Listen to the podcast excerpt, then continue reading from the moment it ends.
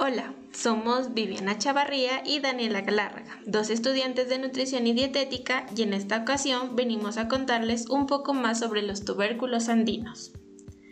Seguramente alguna vez han oído hablar sobre estos tubérculos en casa, sobre todo la de nuestros abuelos. Bueno, ¿y qué son los tubérculos andinos? Empecemos definiendo qué es un tubérculo. Este es un tallo subterráneo, es decir, que crece debajo de la tierra y es engrosado donde se acumulan los nutrientes de la planta.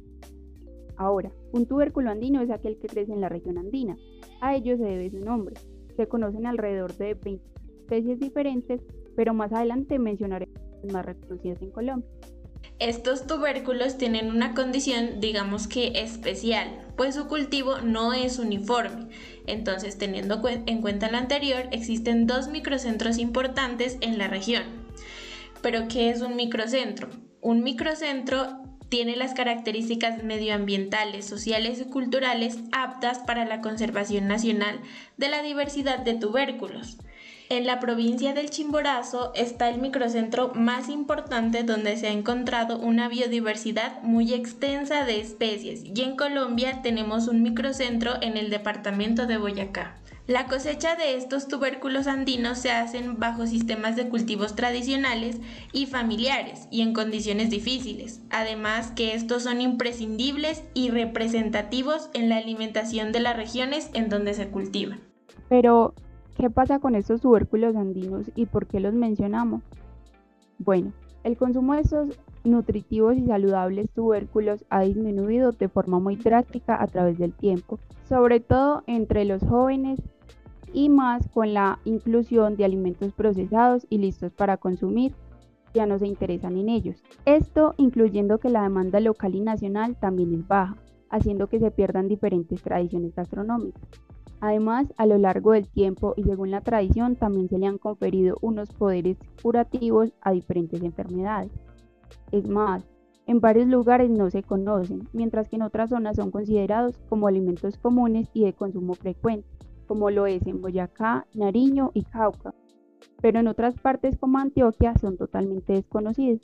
Con lo anterior surge la pregunta de cuáles son los tubérculos andinos. Cabe destacar que los nombres de estos tubérculos se deben a las derivaciones de la lengua que hablaban nuestros ancestros, los muiscas, además de los nombres designados por algunos productores.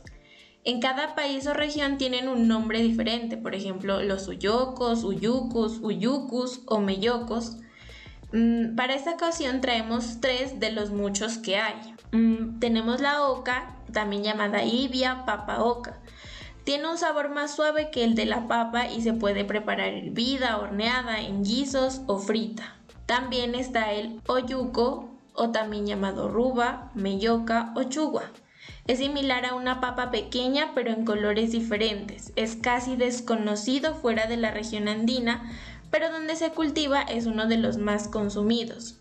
Dependiendo del lugar donde uno se encuentre, tiene diferentes nombres, también llamado rabelo lisa, violeta redondo o chugua rojo. También está el cubio, llamado también machua, año o isaño, llamado también la papa amarga que es considerado como un elemento de alto valor nutricional y con un potencial enorme como un alimento del futuro.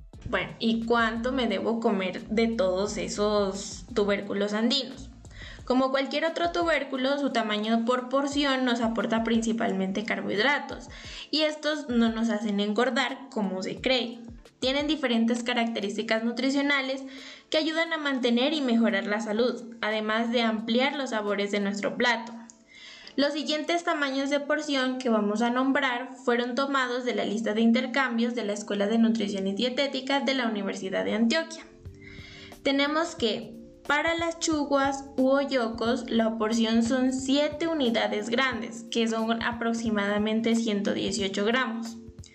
Para los cubios la porción son 2 unidades medianas, aproximadamente vendrían a ser 120 gramos, y para las ocas igual, la porción son 120 gramos.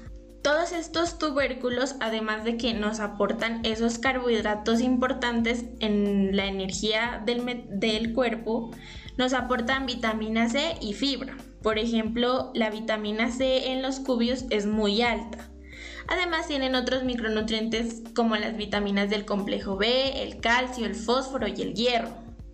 A estos tubérculos también se le han atribuido otras características que no son nutricionales, son antioxidantes y antimicrobianas, debido a la presencia de compuestos bioactivos o fitoquímicos que tienen esos tubérculos.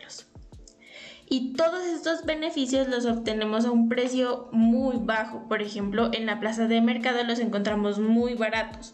Acá en Nariño, por ejemplo, mm, un kilo cuesta 3.000 y la libra puede estar alrededor de los 2.000, ya sea de mm, ocas o de uyocos. Ya sabemos que hay variedades de estos tubérculos, pero ¿cómo los podemos consumir? Para esto presentamos diferentes recetas en las que se pueden incluir. Dentro de estos tenemos las sopas, que incluye los locros, que es una sopa cremosa hecha a base de papas y queso. En esta se hace la cocción de las papas con guisantes y se añade la leche.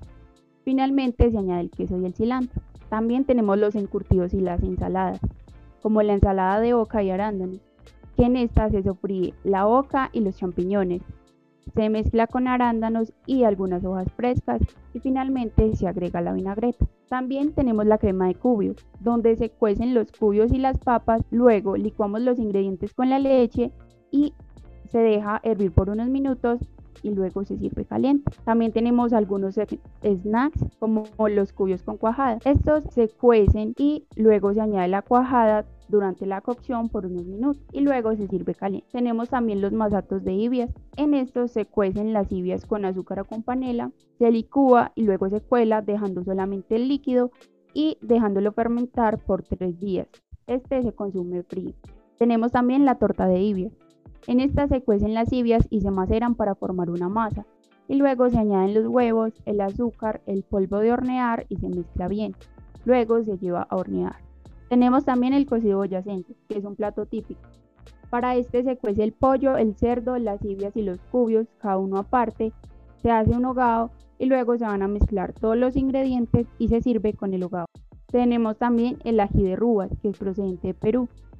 En este se cuece la calabaza, la zanahoria y las rubas, que son finamente picadas y cada una se cuece en una olla. Por último tenemos la chicha. Para este se cuecen las ibias y se licúan.